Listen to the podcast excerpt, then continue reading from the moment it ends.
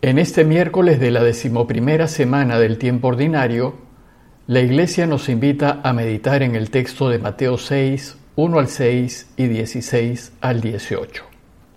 Les leo el texto. Jesús dijo a sus discípulos, Tengan cuidado de no practicar su justicia delante de los hombres, para ser vistos por ellos. De lo contrario, no recibirán ninguna recompensa del Padre que esté en el cielo. Por lo tanto, cuando des limosna, no lo vayas pregonando delante de ti como hacen los hipócritas en las sinagogas y en las calles, para ser honrados por los hombres. Les aseguro que ellos ya tienen su recompensa. Cuando tú des limosna, que tu mano izquierda ignore lo que hace la derecha, para que tu limosna quede en el secreto y tu Padre que ve en lo secreto te recompensará. Cuando ustedes oren, no hagan como los hipócritas. A ellos les gusta orar de pie en las sinagogas y en las esquinas de las calles para ser vistos. Les aseguro que ellos ya tienen su recompensa. Tú, en cambio, cuando ores, retírate a tu habitación, cierra la puerta y ora a tu Padre que esté en lo secreto y tu Padre, que ve en lo secreto, te recompensará. Cuando ustedes ayunen, no pongan cara triste como hacen los hipócritas que desfiguran su rostro para que se note que ayunan. Les aseguro que con eso ya han recibido su recompensa.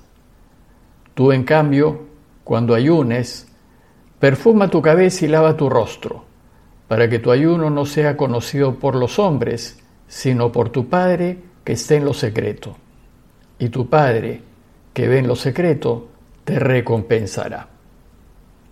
Después de enseñarnos que hay que cumplir la ley yendo más allá del mero cumplimiento exterior y más bien tratando de observar el espíritu de la misma, Jesús continúa hoy con su Sermón del Monte y se va a referir a las tres principales obligaciones religiosas de los judíos.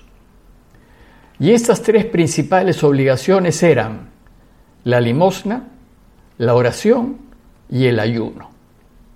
Por tanto, la enseñanza de hoy se divide en tres partes, una para cada una de estas tres principales obligaciones religiosas. Pero antes de referirse a ellas en detalle, Jesús hace una breve introducción y empieza diciendo, Tengan cuidado de no practicar su justicia delante de los hombres para ser vistos por ellos. ¿Qué significa eso de practicar su justicia delante de los hombres?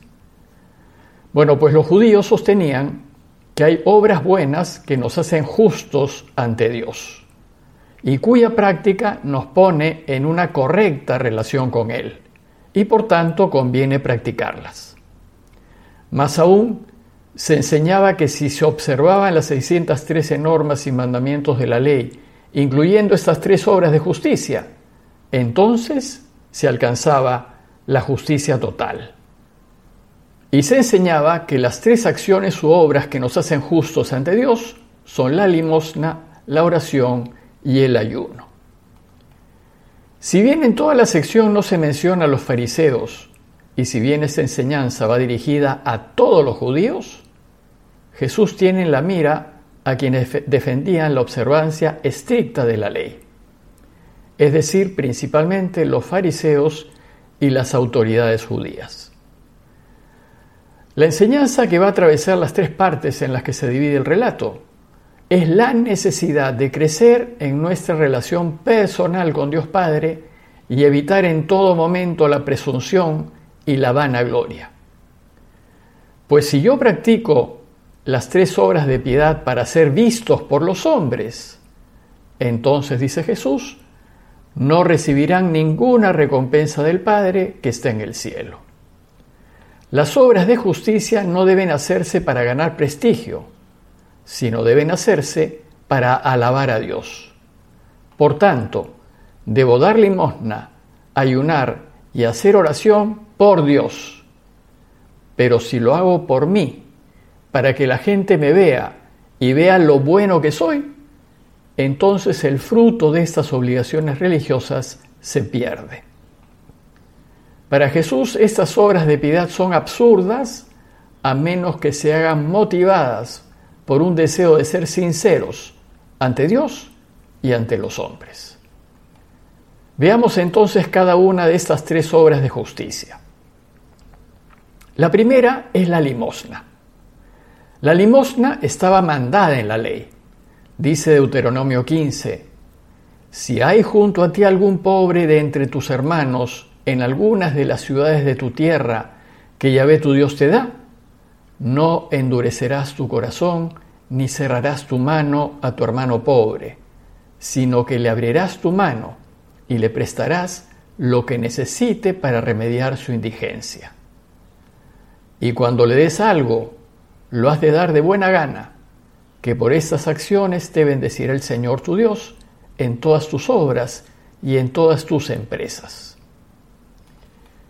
Los judíos reconocían que la limosna es un medio apropiado para compartir los regalos recibidos de Dios y para agradecerle su generosidad. Pero el gesto bueno de dar limosna queda desvirtuado cuando no lo hago en gratitud a Dios, sino para ser visto y halagado por los hombres. A quienes actúan así Jesús los llama hipócritas. Cuando des limosna, dice, no lo vayas pregonando delante de ti como hacen los hipócritas en las sinagogas y en las calles para ser honrados por los hombres. Hipócrita es una palabra que viene del griego y que originalmente significaba actor. El hipócrita es el que actúa e interpreta el papel de bueno. Y en el caso de la limosna, es el que desea aparentar ser generoso. El hipócrita actúa para el público y convierte su limosna en un show. Hoy hay también, desgraciadamente, personas, empresas e instituciones que solo ayudan si su nombre aparece. Es decir, ayudan para beneficiarse y solo lo hacen si pueden sacar algún provecho. En realidad, no hay sinceridad en esta ayuda. No ayudan para beneficiar al necesitado. Y a estos, ¿qué les dice Jesús? Les aseguro que ellos ya tienen su recompensa. Y entonces, ¿cómo debe actuar el verdadero cristiano? Nos dice, cuando tú des limosna, que tu mano izquierda ignore lo que hace la derecha, para que tu limosna quede en secreto y tu Padre, que ve en lo secreto, te recompensará. Para el cristiano, quien debe importar es el necesitado y no uno. Y cuando uno actúa así, en la discreción, al extremo de que no sepa una mano lo que hace la otra, con el propósito de ayudar y de no ser aplaudido, Dios lo sabe y nos recompensará. La segunda obra de piedad que menciona Jesús y que nos hace justos ante Dios es la oración. Esta instrucción acerca de la oración es la más extensa e incluye el Padre Nuestro, pero por razones pedagógicas, el Padre Nuestro lo reflexionaremos el día de mañana. Dice Jesús, cuando ustedes oren, no hagan como los hipócritas que les gusta orar de pie en las sinagogas y en las esquinas de las calles para ser vistos. La oración también se puede convertir en una actuación para el público. Y a veces las palabras que se dicen las posturas que se toman, las cosas que uno se pone, las manos, los gestos que uno realiza, son más un espectáculo para ser aplaudido en vez de ser un momento de comunión personal con Dios. ¿De quienes actúan así? Jesús dice, les aseguro que ellos ya tienen su recompensa. Y entonces, ¿cómo debemos orar los cristianos? Tú, en cambio, cuando ores, retírate a tu habitación, cierra la puerta y ora a tu Padre que esté en lo secreto. Tu habitación es ese espacio interior, reservado, solo tuyo, en donde te encuentras con Dios. Jesús nos enseña que nuestra oración debe ser humilde, discreta, sin pretensiones ante Dios y debe hacerse más con el corazón que con las palabras y los gestos. Pues tu Padre, que ve en lo secreto y sabe lo que tienes en el corazón, te recompensará. Y la tercera obra de piedad que menciona Jesús es el ayuno. Ayunar era una práctica común en la religiosidad judía y había días especiales de ayuno. Pero los fariseos más estrictos ayunaban dos veces por semana. El problema es que algunos lo hacían para ser vistos y reconocidos como verdaderos y ejemplares observantes de la ley de Moisés. ¿Qué debemos hacer los cristianos? Jesús nos invita al ayuno, pero cuando ustedes ayunen no pongan cara triste como hacen los hipócritas que desfiguran su rostro para que se note que ayunan. Les aseguro que con eso ya han recibido su recompensa. Tú, en cambio, cuando ayunes, perfuma tu cabeza y lava tu rostro, que no parezca que hayas ayunado, para que tu ayuno no sea conocido por los hombres, sino por tu Padre que está en lo secreto. Y tu Padre, que ve en lo secreto, te recompensará.